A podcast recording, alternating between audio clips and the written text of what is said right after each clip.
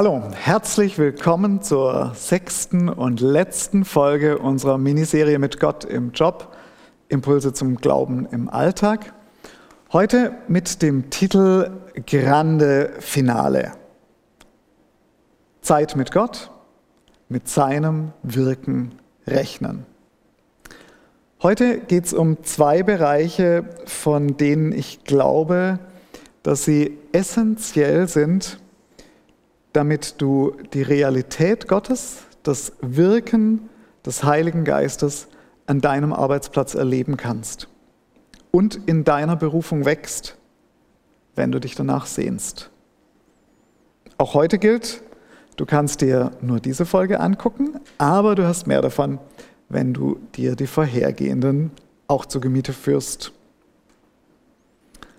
Okay, Punkt 1. Zeit mit Gott einplanen. Wenn du dir ein gutes Klima an deiner Arbeitsstelle wünschst und das selber prägen möchtest, dann kannst du das nicht, wenn du innerlich selber leer bist. Du kannst nicht liebevoll, kraftvoll, geduldig sein, wenn du nicht selber Liebe, Zuspruch, Barmherzigkeit erlebst. Die von euch, die schon länger mit Jesus unterwegs sind, die haben bestimmt schon mal den Begriff stille Zeit gehört. Also einen Zeitraum, meist am Morgen, den man bewusst in der Gemeinschaft mit Gott verbringt, mit Beten, Bibellesen und so. Und ihr habt gemerkt, wie gut euch das tut. Aber vielleicht ging es euch auch wie mir, Phasenweise habe ich mir die Zeit genommen und phasenweise bin ich einfach mit einem Stoßgebet, wenn überhaupt, in den Tag gestolpert. 2017 hat mein Chef plötzlich gekündigt und ich musste für einige Monate die Leitung unserer Klinikabteilung in einer ziemlich schwierigen Umbruchsphase übernehmen. Und plötzlich war mir ganz klar, diese Herausforderung ist sehr groß für mich. Und das schaffe ich nur gut zu machen, wenn ich jeden Tag mit einer Exklusivzeit bei Gott beginne. Wenn ich seine Nähe genieße, wenn ich mir von ihm Gutes tun lasse, wenn ich meine Ängste vor ihm formuliere, wenn ich darauf höre, was er zu sagen hat und so weiter. Und ich habe mir dabei immer den gleichen Platz genommen, Ikea-Sessel in unserem Dachraum. Und wisst ihr was? Ich kann mir kaum mehr vorstellen, anders in den Tag zu starten. Natürlich passiert das auch immer wieder. Aber mir fehlt was. Mir fehlt echt was, wenn ich es nicht tue. Und wenn ich es ein paar Tage nicht tue, dann merke ich, dann schwindet meine innere Kraft denn die kommt ja aus unserer Beziehung mit Gott und Beziehung kann man halt nicht in eine Konserve packen. Hm? Daneben gibt es natürlich noch viele andere Möglichkeiten am Tag für Zeit mit Gott. Man kann im Auto Predigten zum Beispiel der EFG Gundelfingen hören. Man kann im Auto oder auf dem Fahrrad Lobpreislieder aus Dankbarkeit oder gegen die Verzweiflung singen. Und man kann immer mal kurz am Tag mit Gott im Gespräch sein. Das mache ich übrigens sehr oft. Das ist richtig gut. Vor einiger Zeit, ist jetzt schon eine Weile her, habe ich mich ziemlich über einen Mitarbeiter geärgert.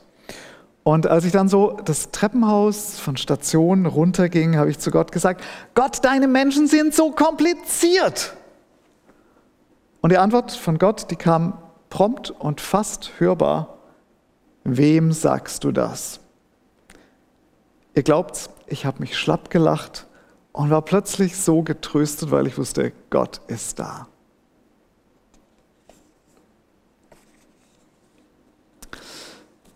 Einen letzten Punkt will ich noch nennen und der ist mir sehr wichtig. Ich möchte mit Gottes auch übernatürlichem Wirken in meinem Berufsalltag rechnen. Ich möchte damit rechnen, dass Gott Dinge tut, die normalerweise nicht geschehen würden. Und dazu möchte ich euch drei persönliche Beispiele erzählen. Ich habe, seit ich Arzt bin, in verschiedenen Kliniken gearbeitet und einen der inzwischen zahlreichen Stellenwechsel, ähm, den habe ich als eine sehr bewusst mit Gott getroffene Entscheidung empfunden. Und ich hatte die Erwartung, wow, wenn das so bewusst mit Gott getroffen ist, dann wird das jetzt richtig abgehen. Und dann hatte meine Frau Doro einen Traum. Wir saßen da als Familie in einem Fahrzeug und über uns an der Böschung ist eine Person und diese Person schießt Pfeile auf uns und die Situation spitzt sich immer mehr zu und wir flüchten in eine Kapelle und die Person kommt herein und will uns beschießen und meine Frau tritt vor und sagt, im Namen von Jesus, stopp. Und der Kampf war zu Ende. Die Doro hat mir das erzählt und ich dachte und habe es auch gesagt, na, so schlimm wird es schon nicht werden. Aber es wurde so schlimm. Ich erspare euch die Details, aber ich habe entschieden, nicht mehr wöchentlich, sondern nur noch vierteljährlich zu prüfen, ob irgendwas besser wird. Und ich habe gesagt, nach einem Jahr kündige ich, wenn sich keine substanzielle Veränderung ergibt. Aber Gott hatte ja zu uns geredet. Er hatte uns ja vorgewarnt in diesem Traum. Und wir haben gemeinsam entschieden, uns nicht entmutigen zu lassen, sondern den Kampf auf und anzunehmen. Ich habe entschieden, mich nicht mit den üblichen Mitteln zu wehren, sondern zu beten. Jeden Morgen auf dem Weg zur Arbeit Gott zu loben, mal mit Lied, mal ohne Lied, mal ganz laut, mal leise und im Namen von Jesus Stopp zu sagen. Und wisst ihr was? Innerhalb von neun Monaten trat eine Veränderung ein und mit der Person, die alles dran gesetzt hatte, mich zu diskreditieren, wurde ein vernünftiges Zusammenarbeiten möglich. Ohne den Traum wäre das, glaube ich, nicht passiert und ich hätte vorzeitig aufgegeben. Beispiel 2. In unserem Morning Prayer in der Klinik beten wir für unsere Abteilungen, für Mitarbeiter, für Entscheidungen, für die Klinikleitung und alles, was so ansteht. Und vor zwei, drei Jahren, da wurden in einer Abteilung plötzlich ganz viele schwanger.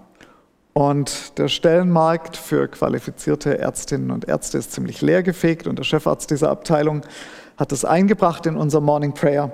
Und wir haben ein paar Wochen gebetet und was ist passiert? Plötzlich hatte er mehr Bewerbungen als Stellen. Unglaublich. Und was das Beste war, die Klinikverwaltung hat ihm erlaubt, alle einzustellen. Vielleicht, weil die Erkenntnis reifte, dass ja doch wieder welche schwanger werden würden. Wir haben Gott gelobt und gepriesen dafür. Drittes Beispiel, dritter Punkt. Meine Frau liebt es, mit Menschen zu beten. Und von ihr habe ich gelernt, Menschen sehr unkompliziert ein kurzes Gebet anzubieten, wenn die richtige Situation da ist.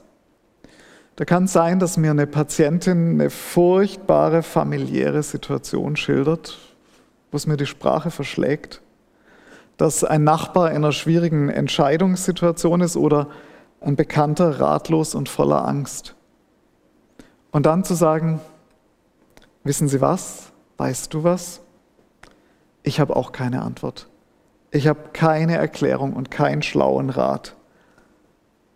Aber immer wenn es mir so geht, dann wende ich mich an Gott und bitte ihn um eine Antwort, um einen Rat, um, eine, um einen Ausweg, um eine Tröstung, um, um die Geduld, die ich brauche.